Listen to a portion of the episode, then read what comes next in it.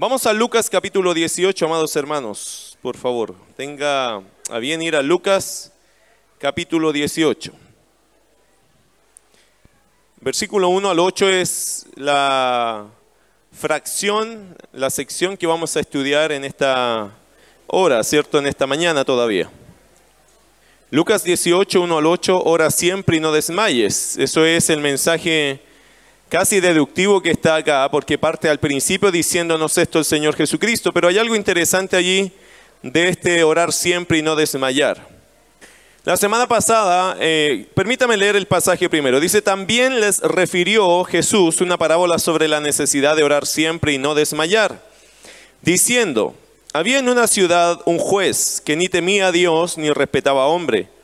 Había también en aquella ciudad una viuda, la cual venía a él diciendo, hazme justicia de mi adversario. Y él no quiso por algún tiempo, pero después de esto dijo dentro de sí, aunque ni temo a Dios, ni tengo respeto a hombre, sin embargo, porque esta viuda me es molesta, le haré justicia. No sea que viniendo de continuo me agote la paciencia.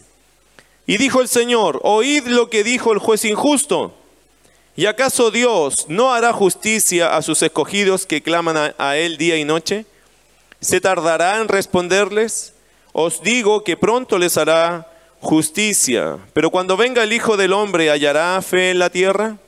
Interesante pasaje y muchas veces se nos ha leído quizás este pasaje, pero quiero, por lo tanto, este pasaje, esta sección está hablando inserto en, ese, en esa mentalidad, en ese tema. La semana pasada estuvimos observando los versículos anteriores, cierto que nos hablaron del tema de la segunda venida de Cristo a la tierra. Y nótese, desde ya note algo. El versículo 8 al final dice, hallará fe en la tierra. Ok, ¿por qué quiero decir esto? Porque hay escuelas dentro de nuestras iglesias cristianas salvas y hermosos hermanos, pero tenemos diferencias con respecto a qué entendemos con respecto a la escatología, los últimos tiempos, la venida del Señor y etcétera. Y hay tres escuelas que son muy notorias, eh, que se han hecho famosas por expositores. ¿Ok? Eh, amilenialismo, postmilenialismo y pre, eh, pretribulacional y, y premilenial, ¿ok? que son las tres escuelas que nosotros entendemos. Nuestra iglesia postula la, creencia en lo premilenial y pretribulacional, eso es lo que nosotros entendemos en la escritura. ¿Nuestra base cuál es? Porque está el post-milenio o post-milenialismo que enseña que Jesucristo vendrá después del milenio. ¿Ok? Y si usted no sabe escatología, ni se preocupe de lo que estoy diciendo. ¿Ok? Porque se va a enredar nomás porque no va a entender nada. Lamentablemente nuestras iglesias no son tan fuertes en doctrina como uno quisiera. Pero a veces, hermano, cuando nos hablan de escatología, de los últimos tiempos, escatología significa las últimas cosas que van a pasar en este mundo. De hecho, la canción que acabamos de cantar es una canción premilenialista porque está hablando de que todo ojo le verá, ¿cierto? Y que nosotros creemos en el milenio. Pero también existe el postmilenialista, que son aquellos creyentes que aceptan o creen o sostienen que Jesucristo viene, pero después del milenio. ¿Qué significa? Que la iglesia pasa por la tribulación, pasa por el milenio, así tal cual como estamos. Los postmilenialistas enseñan que, hermano, debería de aquí en adelante, en toda la era de la iglesia, el mundo tendría que mejorar, tendría que mejorar y pasar por una época de oro espiritual, hablando, espiritualmente hablando, y después de eso tendría que venir Cristo como que el postmilenialista tiene toda la esperanza que este mundo va a mejorar por el Evangelio, a tal punto que todo el mundo va a llegar a creer en el Evangelio, o muchos en el mundo van a, van a llegar a creer en el Evangelio y ahí va a venir Cristo en el mejor de los momentos espirituales de la existencia humana. Ese es el postmilenialista. El amilenialismo es otra corriente de pensamiento también mirando hacia el futuro, ¿ok? Esto es todo mirando hacia el futuro. Y en realidad, hermano, aunque podríamos discutir de post-milenialismo, de amilenialismo, de premilenialismo, en realidad en muchas de esas cosas nosotros ni vamos a estar aquí para la discusión, pero tiene que saberlo solo para que sepa de qué se trata. El amilenialismo sostiene, hermano, que no hay milenio. o sea, en realidad sí creen que hay un milenio. Aunque suena raro porque amilenialismo significaría no milenio. A es una palabra para decir no. Pero no es que la milenialista no crea en el milenio. Lo que pasa es que la milenialista piensa que la iglesia va a pasar por el milenio y que el milenio ya lo estamos viviendo. Es decir, cuando Jesucristo entró, entró, a tu corazón, el reino ya llegó a ti. Y ya estamos, según el amilenialista, cree que, que ya estamos en el reino de Dios, pero de forma espiritual. Y eso se va a mantener así hasta que Cristo venga. ¿Ok? Entonces el amilenialista no piensa que todo este tiempo, más el milenio, ya lo estamos viviendo. Y mucho de eso entonces ahora empiezan a observar lo que está pasando en el mundo y dicen, bueno, eh, todo lo que dice Apocalipsis para ellos ya es pasado, ya ya fue. ¿Ok? Entonces ya lo ven como pasado, ya es como un hecho histórico, no es como algo futuro. Bueno, el premilenialista o el premilenialismo cree que Jesucristo va a raptar o va a llevar a su iglesia antes de la tribulación. Por lo tanto, creemos en la tribulación, que va a venir, solo que la iglesia no va a pasar por ella. Y que después de la tribulación, Cristo va a venir con su iglesia y va, vamos a pasar algo que se llama el milenio, ¿cierto? Y Cristo viene antes del milenio para establecer su reino de mil años. ¿Ok? Eso es lo que creemos. Eso es muy básico, hermano. Es, somero, yo entiendo. Es, es, sencillo, pero es más o menos las escuelas que se dan dentro de los cristianos. Ahora, yo una cosa que debo reconocer es que a veces, hermano, la opinión de uno de otro pesa mucho, depende de quién la diga. Hoy día nosotros tenemos grandes expositores de la Biblia en el mundo y son conocidos. Eh, pero no se olvide de algo, en su momento Lutero también era bien conocido, Calvino también era bien conocido, Zwingli era bien conocido, Spurgeon fue bien conocido, y hay muchos, pero no significa que ellos son portadores de toda la verdad, todos nos podemos equivocar. ¿Por qué lo digo así? Porque en su momento, cuando se empezaron a gestionar todas estas escuelas, entre paréntesis, la escuela que siempre estuvo con la iglesia fue el premilenialismo. Después aparecieron el amilenialismo y el postmilenialismo, y hoy día existe otra cosa muy extraña que lo estaba leyendo ayer, que es el premilenialismo histórico, que es una mezcla, diría yo, entre amilenialismo y postmilenialismo. Para mí esa es la postura más política, es como que nunca quedan mal con nadie. ¿Tú crees eso? Bueno, yo algo de eso creo. ¿Tú crees? Algo de eso yo también creo, somos amigos. En realidad, hermano, para mí esta es una mezcla de dos posturas, eh, en realidad como el premilenialismo histórico le llaman.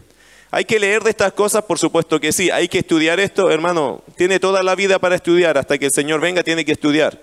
Y de verdad estos temas del futuro uno tiene que saber estudiarlos siempre. No se dé por catedrático por escuchar a Miguel Núñez, a Sujel Michelén, a John MacArthur, a Evis Carballosa. No se dé por catedrático porque le leyó un libro de ellos. Eso sería tan tonto como creer que porque me leí un libro de comunismo soy comunista toda mi vida. Usted tiene que examinar las evidencias. Usted tiene que mirar, usted tiene que sopesar, tiene que usar la lógica. Usted tiene que examinar los argumentos y tiene que mirar cómo se llegó a tal o cual conclusión.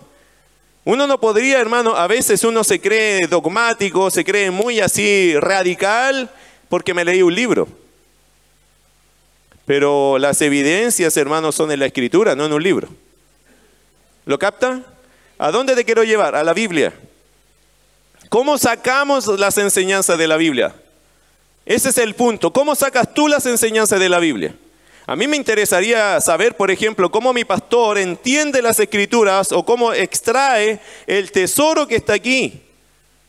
Y se van a dar cuenta de algo, hermano, muchos pastores y muchas personas que postulan ciertas cosas, tienes que tú poner atención cómo llegan al texto, cómo entran al texto. Porque, hermano, aquí no se trata de lo que dice el pastor o el expositor o este o el otro.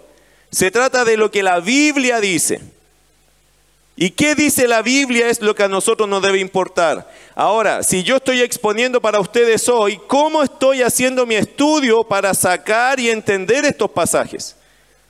Y hay una escuela que es la escuela más conservadora antigua y yo creo la más respetable para poder trabajar con el texto. ¿Sabe cuál se llama? La hermenéutica literal, gramatical, histórica, contextual ¿Qué significa? Yo cuando voy a la Biblia tengo que respetar lo que dice la Biblia literalmente. Yo no tengo que hacer un esfuerzo de inventar lo que dice, no, eso dice. Por ejemplo, capítulo 18, verso 1 que dice,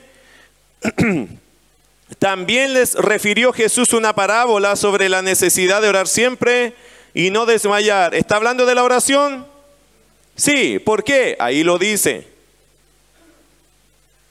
Ah, pero a lo mejor significa otra cosa. Es que no me dice el texto que yo piense en otra cosa. De hecho, el versículo 1 me anticipó algo. Dice que me va a contar una parábola. ¿Las parábolas son literales? No. Entonces ya sé que lo que viene va a ser una historia inventada para traerme una verdad espiritual. Pero ¿cómo sé yo eso? Porque la Biblia lo dice, es un género literario. Yo interpreto literalmente lo que dice la Biblia. No necesito inventar cosas si la Biblia no me está diciendo que piense otra cosa, yo pienso lo que la Biblia está transmitiendo. Históricamente, hermano, ¿qué significa? ¿Qué está pasando en este tiempo? Porque yo no soy de este tiempo de Jesús, ¿cierto? Estamos separados miles de años. Yo necesito entender por qué en este tiempo, qué estaba pasando, cuál era la costumbre, la cultura de estos años. Gramatical ya sabe, respetar las palabras, hacer la sintaxis, examinar el texto, cuál es el verbo, por qué se dijo así, cómo se trató el pasaje, se describió gramaticalmente. Y contextual, respete lo que está antes y después del pasaje. Mire, con esas cuatro simples herramientas uno puede meterse en la escritura y empezar a extraer lo que la Biblia dice. No lo que yo digo, no, lo que la Biblia dice. Con ese trabajo a veces te va a ser difícil entender. Claro, a veces va a ser un ejercicio entender todos los pasajes, como que tienes que hacer un trabajo, pero tienes que hacerlo. Ese es tu trabajo como creyente. Si no, el día de mañana, hermano, vas a empezar a aceptar cualquier cosa que te diga la gente porque citan la Biblia. Y tenga cuidado porque hoy día todos están citando la Biblia. Hasta las personas más raras te citan Biblia.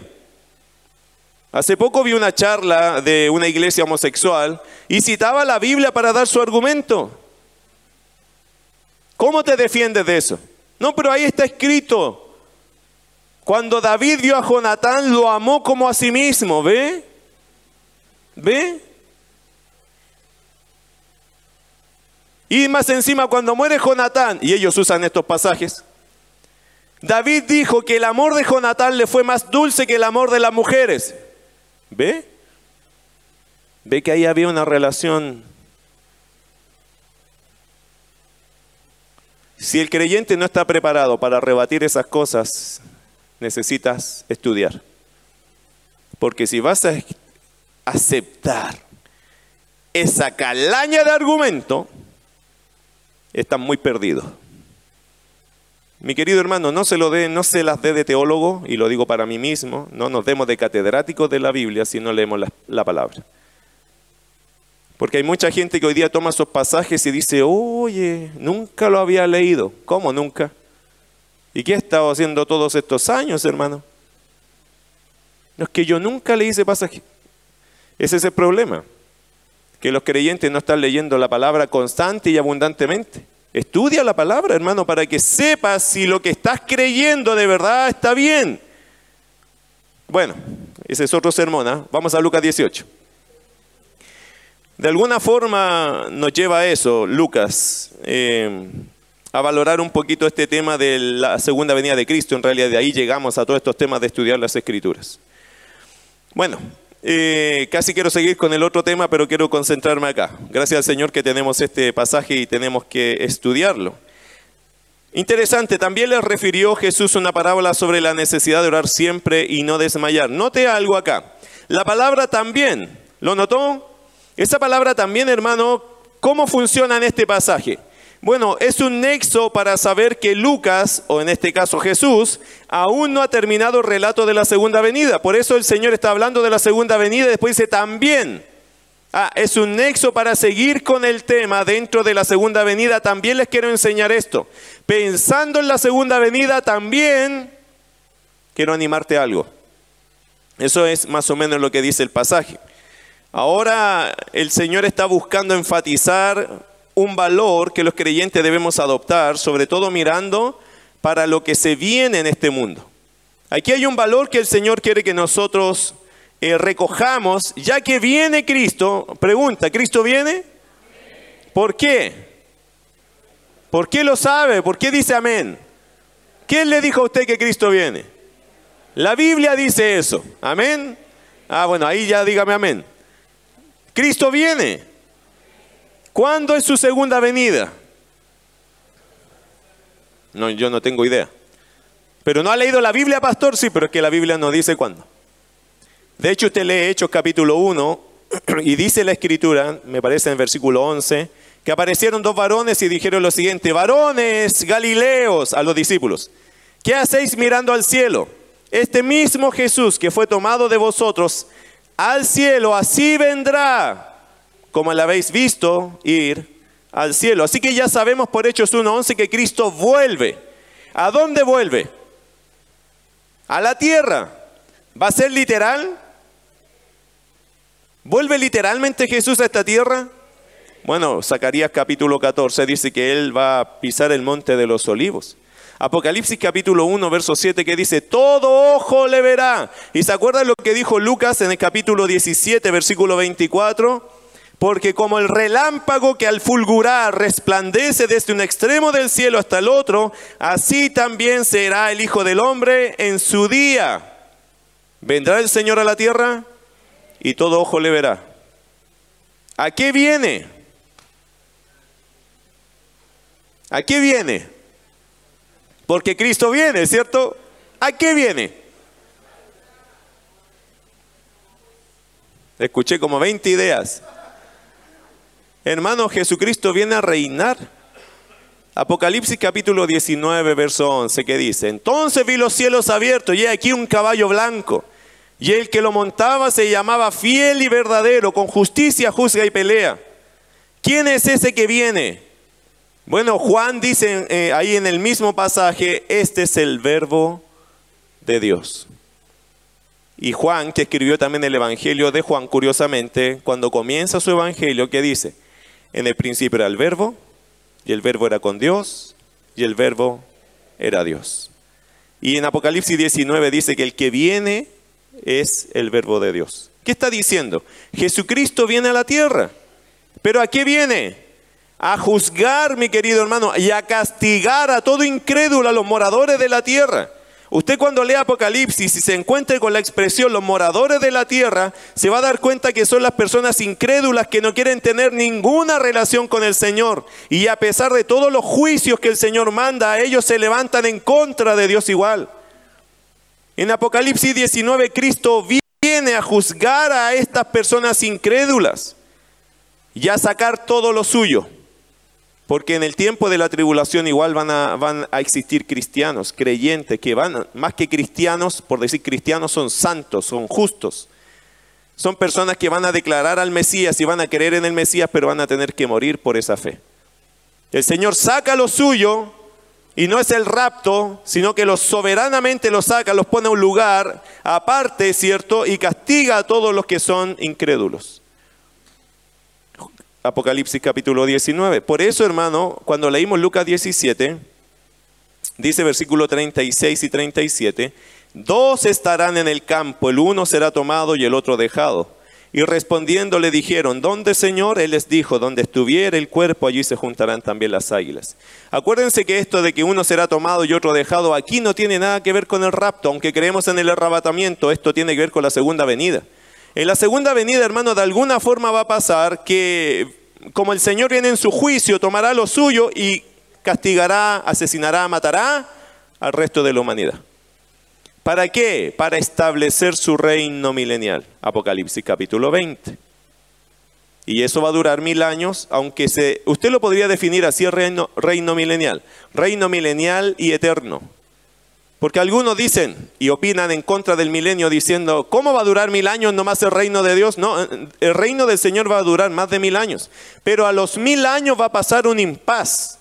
Satanás será suelto de un abismo que lo esclavizaron mil años atrás y vendrá. ¿A qué va a venir? A, a revolver y causar revolución en los seres humanos que nacerán en el milenio que por cierto nacerán, no necesariamente serán cristianos o salvos, nacerán en familias cristianas, sí, porque todos los que pasaron al milenio son personas salvas, redimidas, creyentes, pero es igual que tú y yo, comienza la población a crecer y esa población creciente no toda va a rendir honra a Dios. Jesucristo va a reinar, hermano, de forma eh, con vara de hierro, dice la Escritura, perfecta justicia, tolerancia, cero frente a la maldad. Entonces cuando la humanidad crece, no le gusta tolerancia cero frente a la maldad. Mientras haya naturaleza pecaminosa, siempre vamos a ser rebeldes de alguna forma, ¿o no? Va a crecer un montón de gente allí y esa gente se rebelará a Cristo. Cristo dice que lo va a eliminar a ellos y luego de eso viene cielo nuevo y tierra nueva. Bueno, etcétera, etcétera. Interesante eh, un poco el resumen que te dice o que te marca Apocalipsis.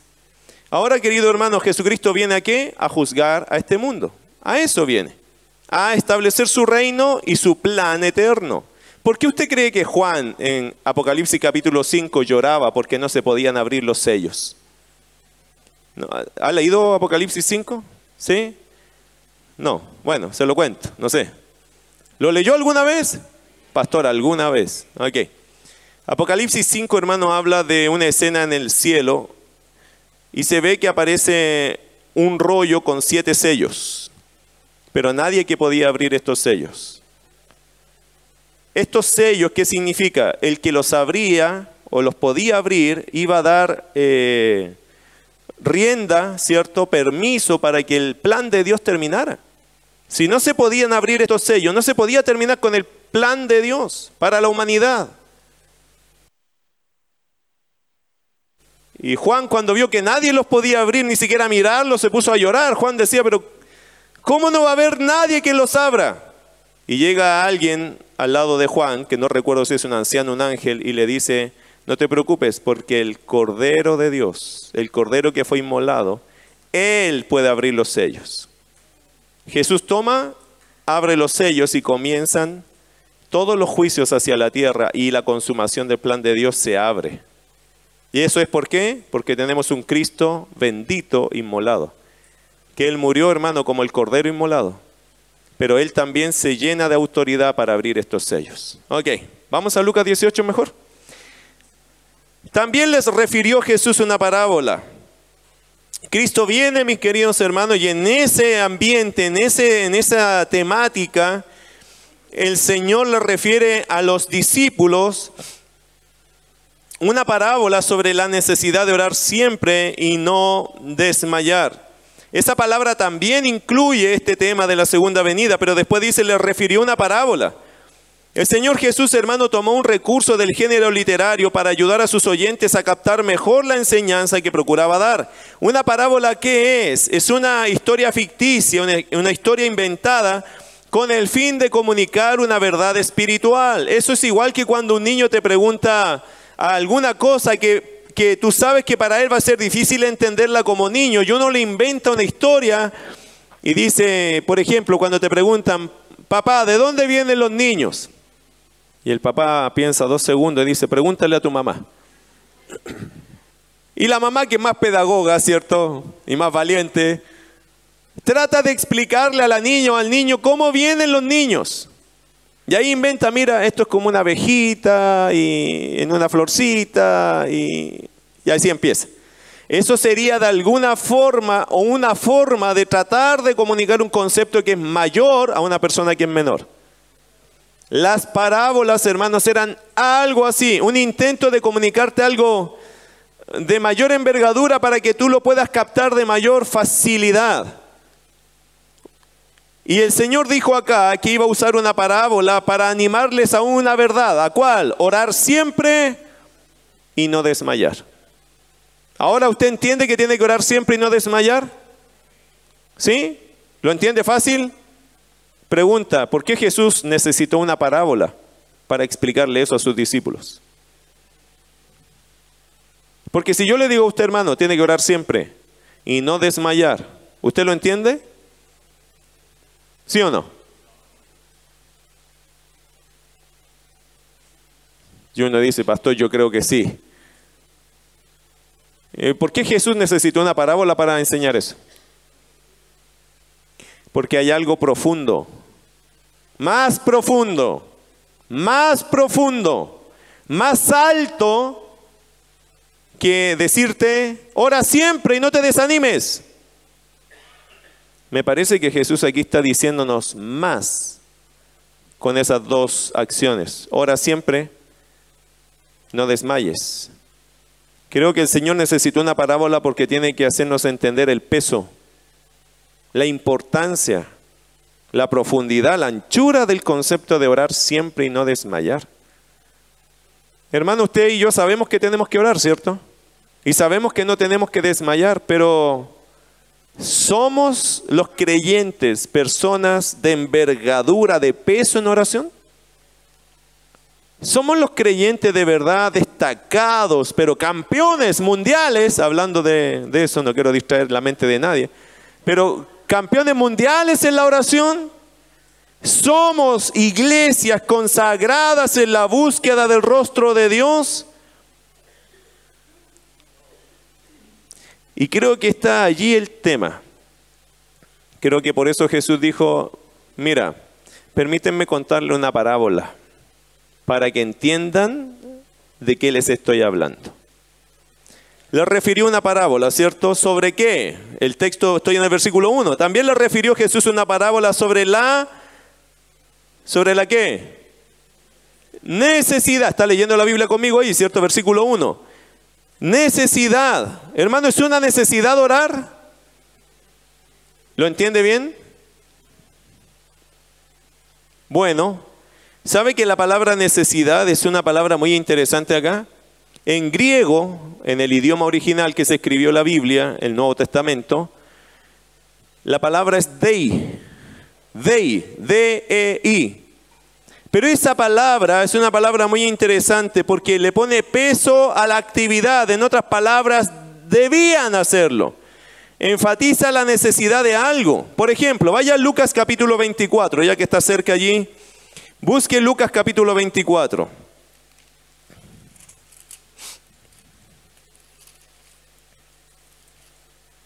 Versículo 7.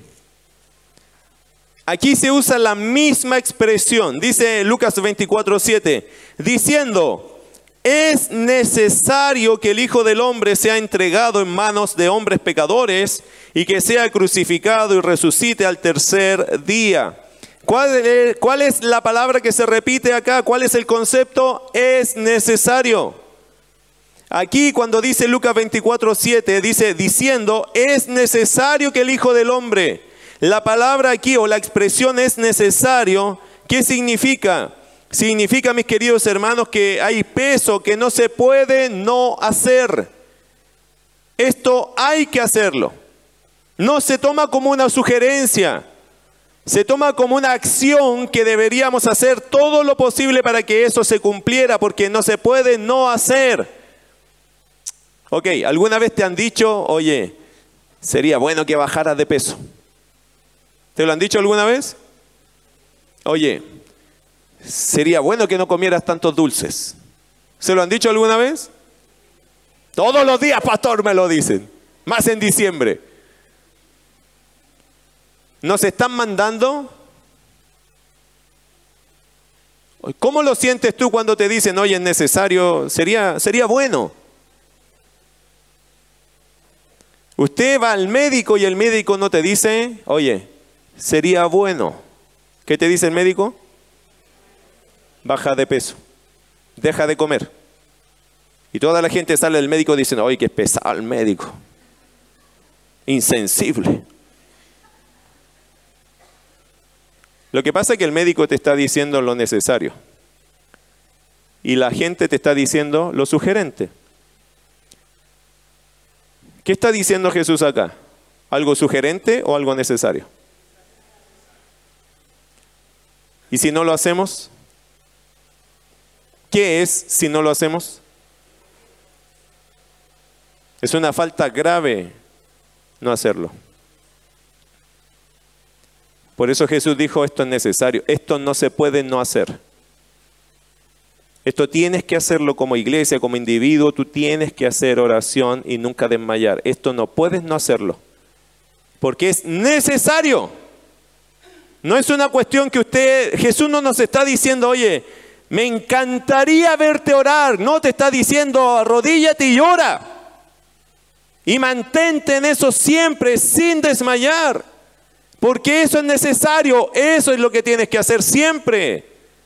No te está pidiendo que lo consideres. De alguna forma está poniendo un peso grande en nosotros diciendo esto es lo que quiero que mis hijos hagan. No es una sugerencia. No es una opción, tampoco es un buen consejo. No es un consejo de amigo, no es ese ánimo, ese palmotazo en la espalda. Es una necesidad. Por eso, hermano, yo creo que el Evangelio no, no es para andar jugando. Cuando hablamos del Evangelio, el Evangelio es algo serio. Y requiere de personas que oren y que oren con todo su corazón y no dejen de orar y no desmayen, no se desanimen, no se dejen llevar por las pasiones, emociones suyas, sino que siga adelante, siga adelante, sigue orando. Muchas iglesias, hermano, no oran. No lo tienen en su casa como una actividad prioritaria. Orar es una cuestión necesaria. Tal cual como Jesús dijo es necesario que yo venga a la cruz y muera, es que no se puede hacer de otra forma. Jesús está diciendo acá que nos va a contar una parábola sobre la necesidad. Esto es necesario que los creyentes lo entendamos. Hay que orar siempre, queridos hermanos, y no hay que desmayar nunca. Y esto tienes que tomarlo en serio. No es una cuestión de que el sermón estuvo bueno, sino que yo estoy mal. Necesito activar mi vida de oración. Necesito ser un guerrero de oración. Necesito convertirme en una persona que interceda, que ruegue, que clame a Dios todos los días. Y eso es incuestionable, intransable, incambiable. Yo no puedo suspender eso. No hay enfermedad que cambie eso, no hay fiesta que cambie eso, no hay día que cambie eso, no hay vacaciones que altere esto. Todas las cosas que están a mi alrededor no pueden ser superiores a mi vida de oración, no pueden. ¿Lo capta? En ese nivel de conversación Jesús metió a los discípulos. ¿Por qué? Porque Cristo viene. Y necesita una iglesia de rodillas. Porque Cristo viene. Hermano, Cristo viene y este mundo se está moviendo. Se está moviendo hacia ese punto. Necesita la iglesia estar orando, porque Cristo viene. Y si crees que Cristo viene, hermano, el plan se está llevando a un punto y en este, en este plan, en este proceso, el Señor necesita a su iglesia orando y no desmayando sino clamando, hermano, los países son injustos, están en contra del Evangelio y cada día esto se está poniendo peor. Por favor, no me contradiga en eso. ¿El mundo se está poniendo peor o no? Es que hay algunos que piensan, no, el mundo está mejorando. En lo malo, claro. Pero no en lo bueno.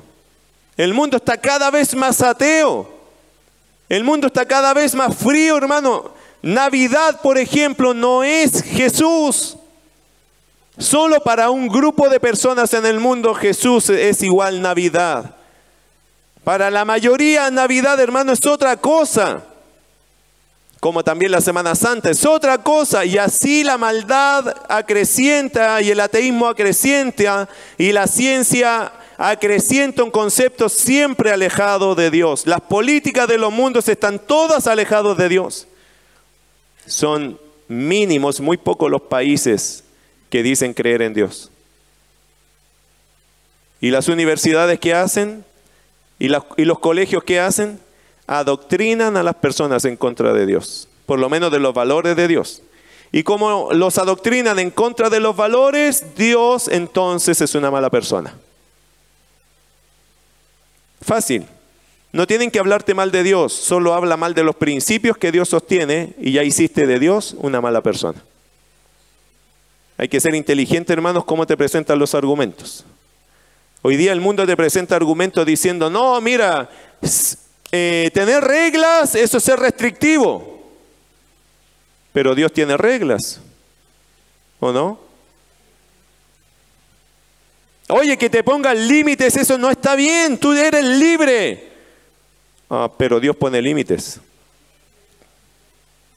Oye, ¿quién sabe qué es lo bueno, qué es lo malo? Pero Dios dice lo que es bueno y lo que es malo.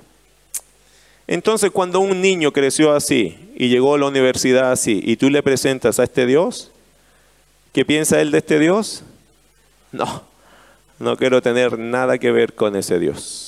Déjame vivir mi vida. ¿Le dijeron alguna vez algo malo de Dios? No. Pero le hablaron mal de las reglas, de las normas, de las leyes, de las consecuencias y le hicieron pensar que todo eso es malo. Entre paréntesis, hermanos, tema familiar, dos minutos. Cuando tus hijos tienen amigos que rompen todas las reglas y le enseñan a tu hijo que eso es correcto, en poco tiempo vas a tener un rebelde en tu casa. Porque ese amigo le va a enseñar a tu hijo, oye, ¿por qué tan cuático tu papá? Cuático, la palabra. Eh. ¿Por qué tan extremo tu padre? ¿Por qué tan restrictiva tu madre? ¿Por qué tan moral? ¿Qué es moral? Si hoy día, ¿qué es moral? Y los jóvenes no saben definir moralidad, ¿sabe? Hoy día no tienen idea qué es bueno, qué es malo. No saben, no saben lo que es si algo moral o inmoral. Ellos dicen y les han enseñado que todo es amoral. ¿Qué significa? No hay moralidad. Tú lo defines. ¿Cómo yo voy a definir mi moralidad? ¿Quién define las moralidades? ¿O quién define el concepto moralidad? Dios. Él es la regla y el estándar de la moralidad, no nosotros. Usted cría bien o cría mal, depende de lo que Dios te está diciendo. No por el efecto que le dio a tus hijos, sino qué dice la palabra. ¿Te sujetaste aquí? Esta es la regla de tu moral. La Biblia es la regla de fe y conducta. Pero en el mundo, por eso digo, deja que tus hijos se junten con gente que no tiene las cosas claras y si tu hijo no está firme en la fe, va a terminar creyendo lo que sus amigos dicen. Eso nos va a dar tema de conversación en nuestra casa, con nuestros hijos. Los valores cristianos que tenemos. Y no porque tenemos valores cristianos significa que nuestro Dios es malo. Al contrario, nuestro Dios es bueno, ¿no? Misericordioso, fiel, Dios es bueno. Que no le cambien la imagen a Dios esos amigos que no conocen a Dios. Porque reglas son buenas, normas son buenas, castigo es bueno, disciplina es bueno. Por favor, que no haya ningún papá aquí, ni ningún cristiano acá que crea que esto es malo. Porque vas a hacer a Dios malo. O vas a transmitirle a tus hijos que Dios es un Dios malo y que tú eres mejor que Dios. Y ese es el grave error que está pasando hoy día, traslapado en medio de nuestra ignorancia en la palabra. Volvamos a Lucas, ¿qué le parece? He predicado como cuatro sermones hoy día. Ok. También les refirió una parábola sobre la necesidad, en eso estábamos, de orar siempre y no desmayar. Orar siempre y mantenerse en oración sin desanimarse. Esta es la idea de desmayar. No desanimarse, no desertar, no bajar los brazos acerca de una práctica que es y será muy útil para los planes de Dios en el presente y en el futuro cuando Cristo regrese a la tierra. ¿Cuál es la parábola?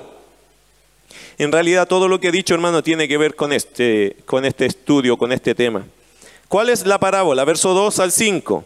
Y la parábola es sencilla, dice, había en una ciudad un juez que ni temía a Dios ni respetaba a hombre. Había también en aquella ciudad una viuda la cual venía a él diciendo, hazme justicia de mi adversario. Y él no quiso por algún tiempo, pero después de esto dijo dentro de sí, aunque ni temo a Dios ni tengo respeto a hombre, sin embargo, porque esta viuda me es molesta, le haré justicia. No sé que viniendo de continuo me agote la paciencia. La parábola, mis queridos hermanos, habla de dos personas puestas en este mundo, pero en los dos extremos de la vida. Número uno, un juez. Un juez que ni temía a Dios ni respetaba a hombre. ¿Qué es un juez en este pueblo, por lo menos en esta parábola? En un juez acá era un hombre de influencia y de poder absoluto para hacer que las cosas cambiaran. Este juez, mis queridos hermanos, tenía la respuesta para todos aquellos que habían sufrido algún tipo de injusticia. Entonces este juez era influyente, la mujer sabía que él era el hombre que podía dar una respuesta efectiva frente a un caso que a ella le había tocado vivir, que era una injusticia. Estaban cometiendo una injusticia con esa viuda y había un hombre que podía poner todas las cosas en orden. Era este juez. ¿Cuál es el problema? Que era un juez injusto. Era un incrédulo, porque ahí lo dice, ¿no? ¿Dónde lo dice? Versículo 4. Ni temo a Dios ni tengo respeto a hombre. ¿Qué te está diciendo del juez? Que era un incrédulo. Puede ser un escéptico, un ateo, un humanista. Todos esos títulos le aplican a este hombre. Y también dice que no respetaba a hombre alguno. ¿Qué significa? Era un déspota. Era una persona, hermano, arrogante. No le interesaba ayudar a su prójimo. Bueno, si no ama a Dios, menos va a amar a su prójimo, ¿cierto? Era un insensible, un hombre altanero, arrogante, sin afecto por el que está sufriendo. Le, daba lo mismo a las personas. Él tenía una posición importante y no le interesaba el resto de los mortales. Ese era el problema. Pero, mira versículo 3. Justamente en la misma ciudad de este hombre vivía allí una viuda Nota los dos contrastes, un juez que básicamente era todopoderoso, todo alcance en su pueblo, y aquí había una viuda. Y hermano, entiéndase que una viuda en la Biblia generalmente son eh, presentadas como una parte de la población eh, muy necesitada.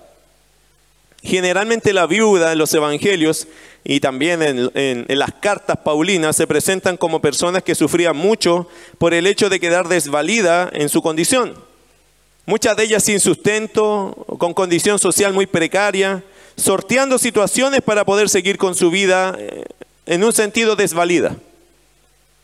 Entonces tenemos una viuda y tenemos un juez. ¿Quién va a ganar acá? Bueno, esto es lo que hace que se ponga interesante este asunto, porque mira lo que hacía la viuda. La viuda sabía que ella para el juez no significaba nada. Ni siquiera los hombres poderosos para el juez le significaban algo, menos una viuda. Pero mira lo que hace ella, versículo 3.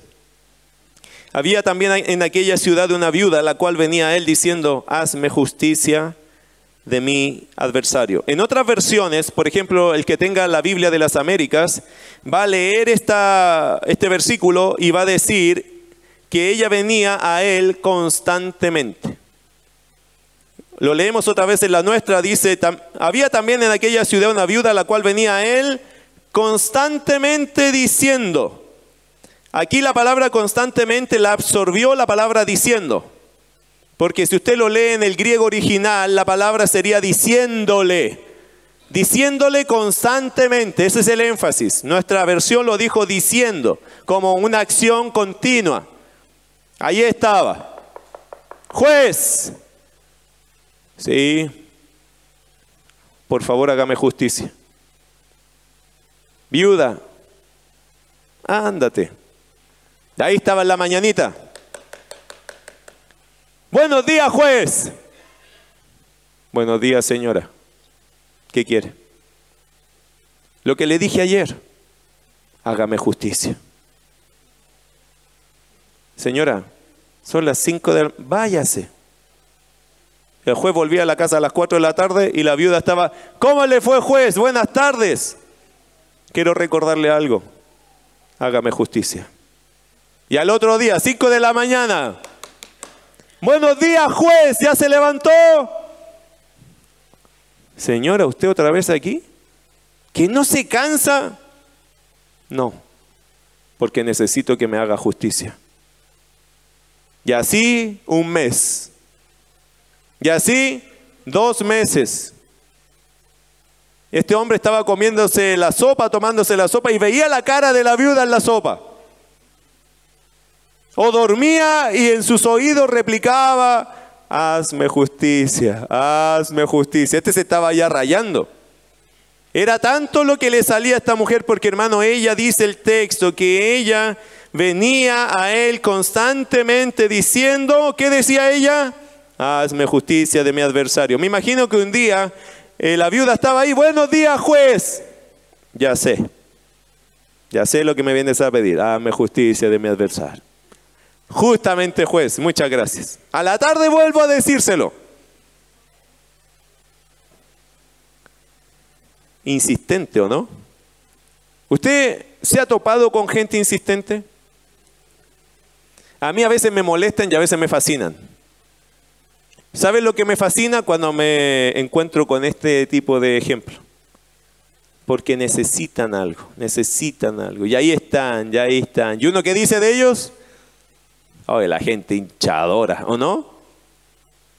Pero yo me recuerdo de algo. Cuando alguien está encima tuyo, recordando, recordando, recordando, de verdad, hermano, le, le aprecio, le recompenso, le premio, me admira porque es constante. Porque está allí, está allí, está allí. ¿Sabe que la mayoría de nosotros cuando insistimos dos, tres veces, ¿sabe lo que decimos después de eso? ¿Qué dices tú cuando ya le dijiste la tercera vez a una persona un favor? ¿Qué le dices tú? No, ya no, no. A mí me lo han dicho, pastor, que lo llamé, de, lo llamé dos veces y usted no, no me respondió. Entonces, supongo que está ocupado. Y bien supone, porque yo siempre estoy ocupado, pero no significa que no te puedo atender. Me encanta cuando la gente me dice, pastor, ¿se acuerda que el otro día le dije? Se lo recuerdo de nuevo. Pastor, ¿se acuerda? Se lo recuerdo otra vez. Hasta que, hasta que me trae a una reunión. Te lo agradezco. Pero a veces Dios también, hermano, nos mueve así. ¿Hay algo que te importa? ¿De verdad hay algo que te importa? Pídelo, pídelo, pídelo, pídelo hasta que lo logres. Sé constante, no desmayes. ¿Por qué te desanimas? ¿Acaso te dijeron que no? No, no me dijo que no, pero no me contestó. Insiste, hermano. Pero es que no me contestó, insiste, no desmaye. ¿Por qué desmaya? Le dijeron que no, no, entonces siga. A lo mejor está ocupado, está haciendo otras cosas, a lo mejor no es el momento de Dios. ¿Quién lo sabe? Insista, insista. ¿Acaso cuando a ti te interesan cosas con Dios no insistes?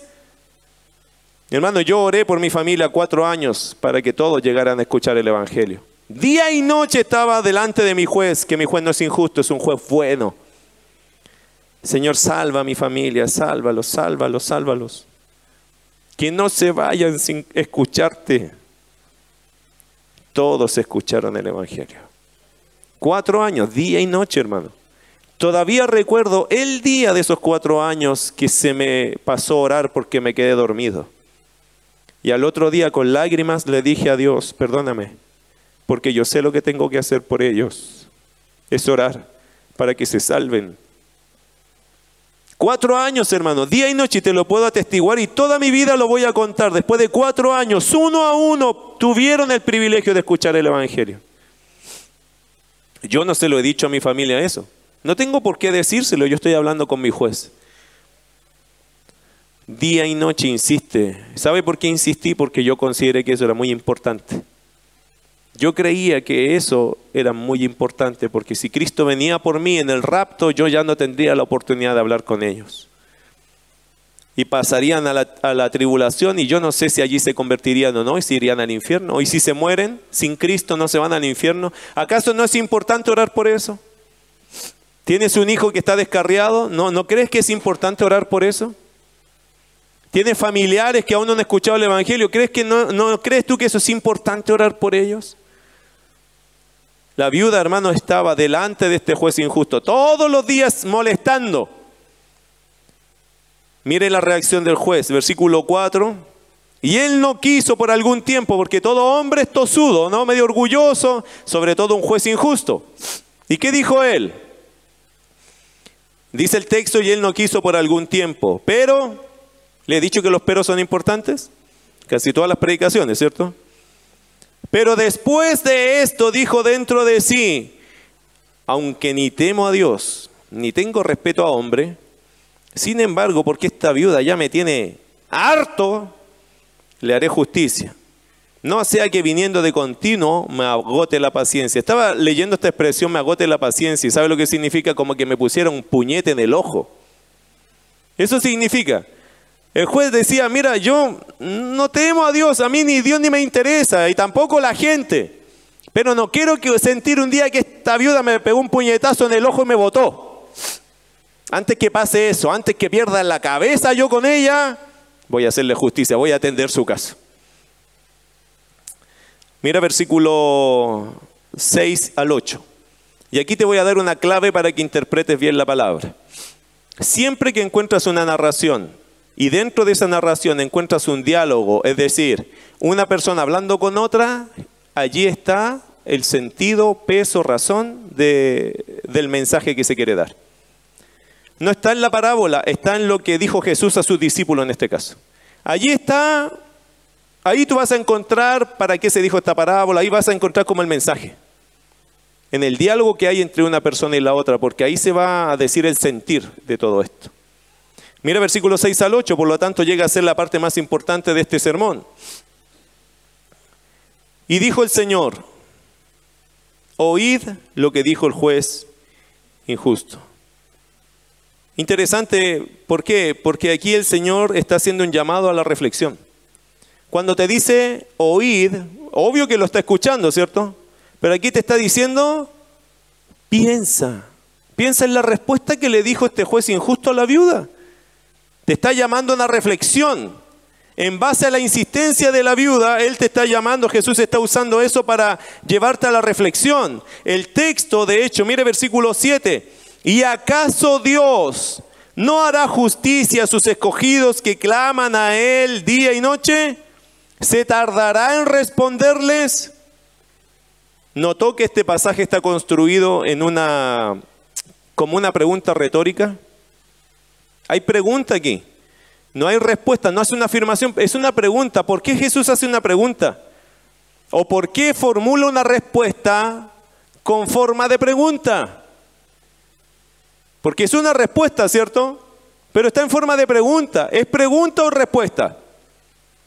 Es respuesta retórica. ¿Qué significa? La, hermano, la retórica es como para llevarte a reflexionar más profundamente acerca del tema. Porque a ti cuando te responden con una pregunta, a ti te fuerzan el pensamiento. ¿Cierto? ¿Ve? Yo le hice una pregunta y usted me está diciendo, sí. Eh, eh, las preguntas siempre fuerzan, hermano, un poco la, el, el pensamiento. Aquí Jesús usa una palabra o da una respuesta en una retórica. Pero esto es para dar más peso a la respuesta, provocar mayor eh, reflexión, más profundidad. ¿Qué está diciendo Jesús acá? Si un juez injusto fue capaz de reaccionar favorablemente ante la insistencia de una viuda, ¿cuánto más no lo hará nuestro Dios, que no es, no es injusto, con sus escogidos, con sus hijos que claman a Él día y noche? Querido hermano, ¿Dios responde las oraciones? Y mire lo que está diciendo, si este juez injusto se hartó de una persona insistente, ¿cuánto más Dios lo haría sabiendo que Dios es un Dios bueno y Dios es un Dios justo? No tenemos nada que perder entonces al insistir en una oración. Usted no pierde tiempo insistiendo. Ahora, mira el texto. ¿Acaso Dios no hará justicia a sus escogidos que claman a Él día y noche? Hermanos, si algún día te han hecho algo injusto, ¿puedes clamar a Dios? Sí. ¿Puedes esperar de Dios una respuesta? Sí. ¿Dios te va a proteger? Sí. ¿Dios te va a responder? Sí. Ahora mira, después dice, ¿se tardará en responderle? ¿O se tardará en responderles? Y eso es muy interesante porque más de alguno podría decir, bueno, yo estoy orando por algo hace muchos años y Dios todavía no me responde. La construcción de este versículo también es interesante porque eso puede significar otra cosa. Cuando dice la pregunta, ¿se tardará en responderles? Está diciendo lo siguiente. Puede estar diciendo lo siguiente. ¿Qué cosa? Que quizás orando tú te tomes mucho tiempo. Pero una vez que viene la respuesta, la respuesta viene rápida. ¿Capta la diferencia? ¿Cuál es la diferencia? Yo puedo estar orando por algo un año, dos años, no lo sé, un tiempo que yo considere largo, pero cuando vino la respuesta, la respuesta viene rápida. Una vez que el Señor comienza la respuesta, esa respuesta viene de golpe y viene total. Por eso a veces uno dice, oh, a veces me han contado algunos de ustedes y seguramente ustedes lo han vivido, estuve orando tanto tiempo por esto y sabe que de repente se abrieron todas las puertas. Y aquí está, y yo no sé cómo llegó esto así, pero yo oré tanto tiempo y de repente no pasaba nada y de repente, va, todo llegó. Bueno, eso es lo que está diciendo el pasaje. Querido hermano, cuando estás orando por algo y lo mantienes allí y no hay respuesta, sigue orando. Porque cuando Dios responda, te va a traer toda la respuesta de una. Bueno, ¿se acuerda de Apocalipsis que dice, he aquí vengo pronto? ¿Cuándo se escribió eso? Año 95 después de Cristo. Estamos en el 2022, para el 2023. ¿Le parece pronto? ¿Casi dos mil años? ¿Pero qué significa he aquí vengo pronto? Ah, no significa lo mismo que están leyendo. Que cuando el Señor venga, va a ser de golpe. Cuando comience ese reloj a marchar, eso va a ser muy rápido.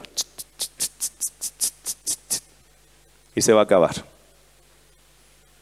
No siempre pronto significa, por lo tanto, rápido. Pronto es pronto, depende del contexto. Bueno, versículo 8, terminamos. Dice, os digo que pronto les hará justicia. ¿Nota eso? Ese pronto, hermanos, cuando el Señor ya te responda, allí va a estar. Y va a estar la respuesta completa hacia esa petición que has tenido quizás por años. Versículo 8, os digo que pronto les hará justicia. Pero, les he dicho que los peros son importantes, ¿cierto? Pero cuando venga el Hijo del Hombre, ¿hallará fe en la tierra? Qué interesante, hermano. Lucas comenzó con el día del Hijo del Hombre o la venida del Señor, segunda venida, y termina con ella. Y él hace una pregunta.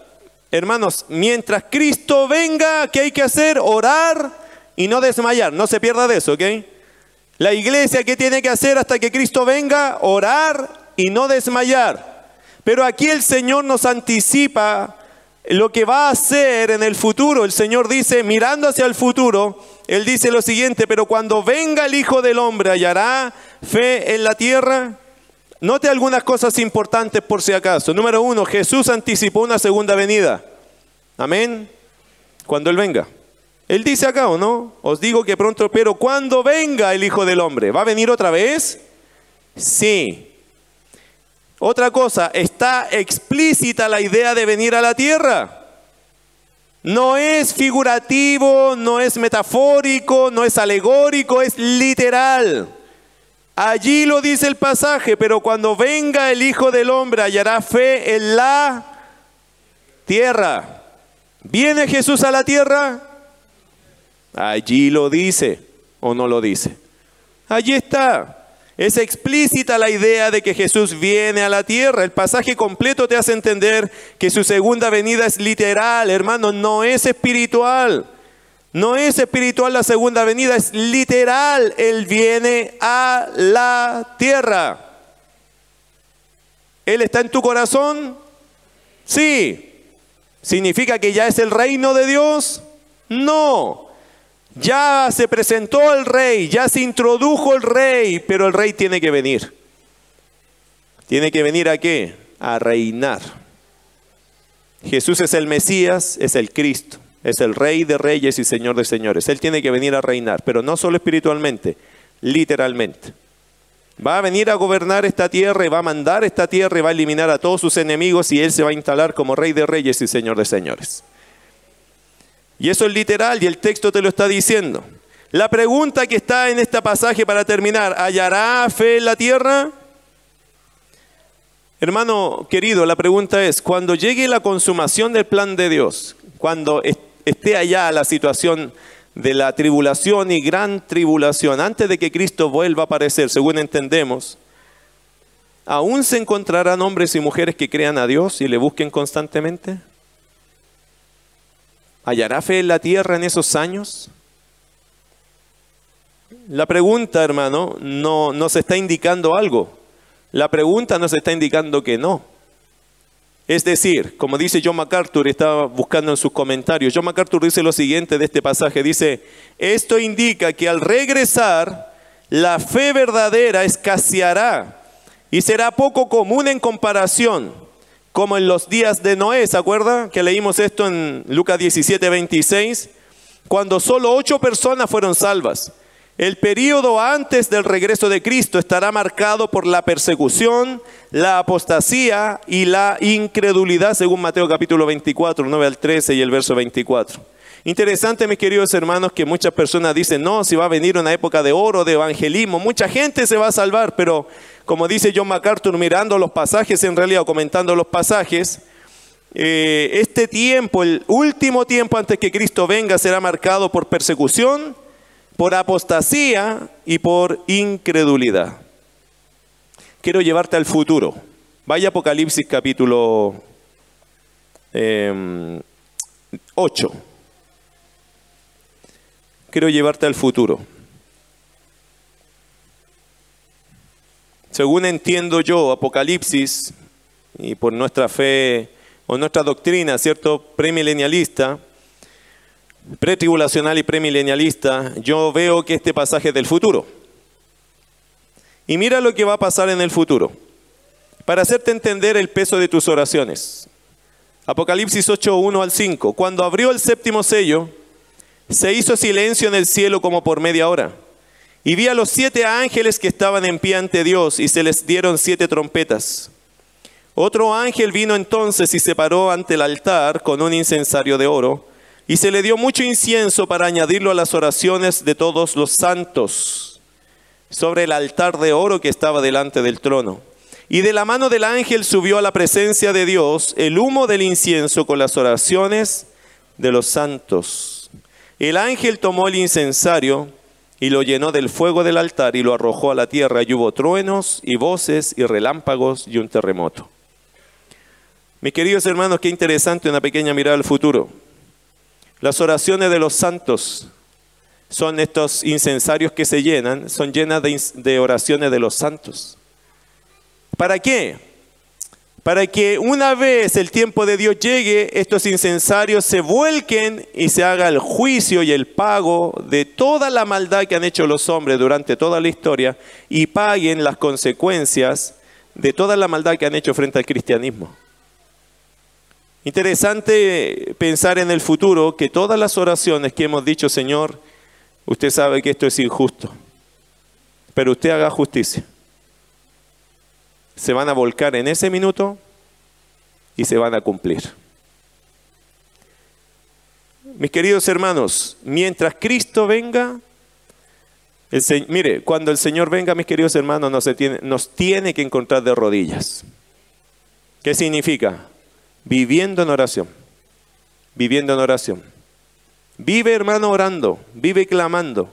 Si te pasan cosas injustas, Señor, tome el caso usted. Haga juicio usted. No me voy a meter yo, métase usted. Haga usted lo que tenga que hacer. Mis queridos hermanos, la iglesia, hasta que Cristo venga, el Señor nos pidió algo. Solo nos pidió una sola cosa. Ora siempre y no desmayes. ¿Lo vas a hacer? Si no lo vas a hacer, entonces, hermano, no es una opción, sino que es una rebelión con Dios. ¿Qué dice la palabra? El que sabe hacer lo bueno y no lo hace, le es pecado. ¿Pecamos a veces porque no estamos orando lo que tenemos que orar? Por supuesto que sí. Somos responsables. ¿Por qué? Cristo viene. Y Cristo espera una iglesia que esté orando constantemente por lo que viene y por todo lo que está pasando en el presente y lo que pasará en el futuro. La iglesia tiene que ser una iglesia que haga mucha oración. Vamos a orar.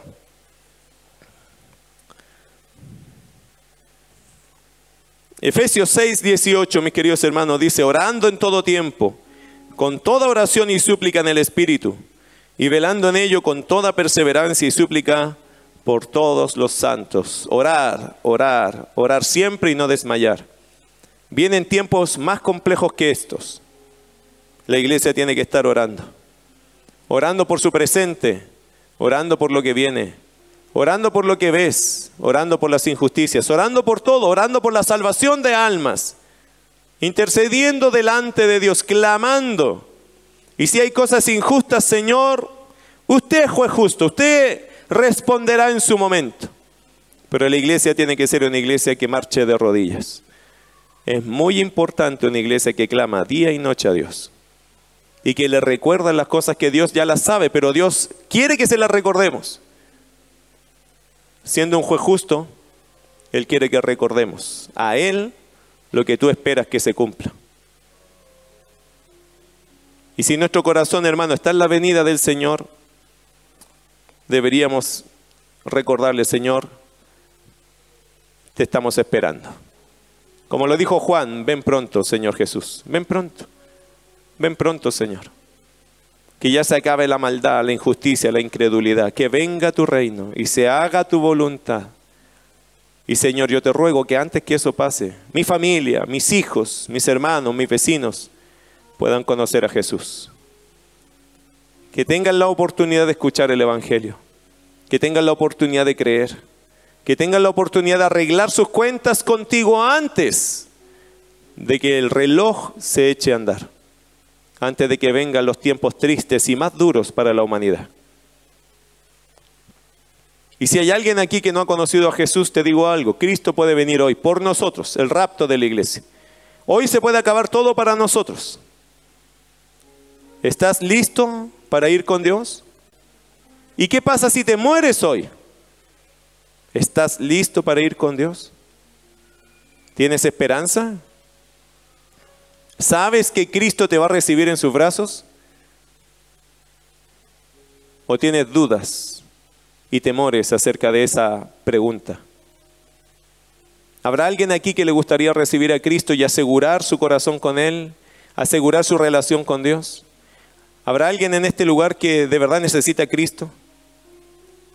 Levanta tu mano y bájala. Me gustaría orar por ti. ¿Hay alguien así? Amén. Amén. ¿Hay alguien más? Amén. Baje su mano. ¿Hay alguien más que dice, yo necesito a Cristo? Porque sé que si viniera Él hoy, o si yo me muriera, no estoy seguro de ir al cielo. ¿Hay alguien más así? ¿Hay alguien más que le gustaría hoy día entregarle su vida a Jesús? Levanta tu mano y bájala. Me gustaría orar por ti también. Vamos a orar entonces, amados. Querido Dios, muchas gracias por aquellos, Señor, que levantan su mano hoy día, que confiesan no tener esa plena seguridad, Señor, de estar contigo. Te pido, Padre Celestial, que usted les ayude a tener comunión a través de tu Hijo Jesucristo. Sabemos que Jesús es el camino, la verdad y la vida. Señor, eso es incuestionable. Nadie viene al Padre sino por Él. Permita, Señor, que aquellos que levantaron su mano hoy día lo comprendan. Se abracen, Señor, a esa fe. De comprometerse contigo, Señor Jesús. De entregar su vida a ti.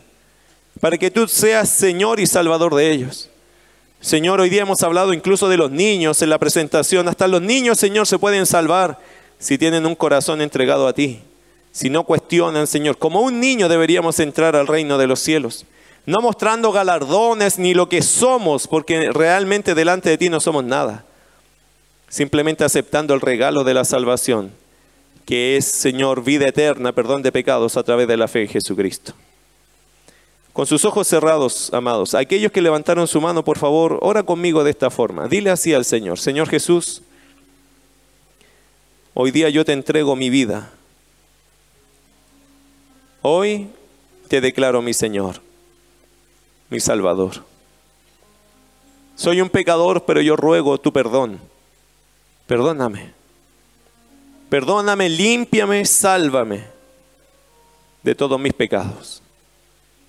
Hoy yo me entrego a ti. Con todo mi corazón me entrego a ti. Entra a mi vida, saca todo lo malo. Llévate todo lo malo de mi Dios redime este corazón, sálvalo. Yo te quiero seguir. Y por eso te ruego que cambies mi vida, Señor Jesús. Si oraste de esta forma, te felicito, te animo, te desafío a que encuentres sin duda crecimiento espiritual en Cristo Jesús y a través de su palabra. Espero que la oración, que no es lo que salva, lo que salva es tu convicción de pecado y tu confesión en Cristo, poner tu, mirada en Jesucristo. Pero te animo que esto sea un paso de fe en tu vida para que puedas de verdad reconciliarte con Dios. Todo ser humano debe reconciliarse con Dios antes de que venga o la muerte o venga Cristo o las cosas cambian. Es necesario que las personas tengan un encuentro personal con Jesús.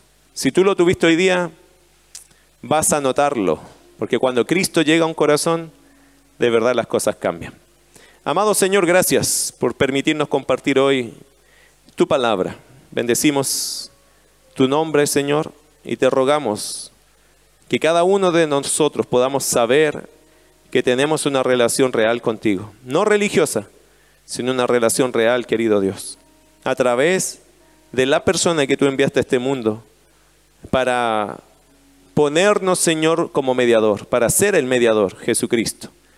Tu palabra nos enseña, Señor, que no hay otro Dios ni otro mediador entre Dios y los hombres, Jesucristo hombre. Y en Él creemos y a Él lo confesamos como nuestro Señor. Te damos la gloria a ti, querido Padre Celestial, por todo lo que nos permitiste hoy día compartir y aprender. En el nombre de Jesús. Amén.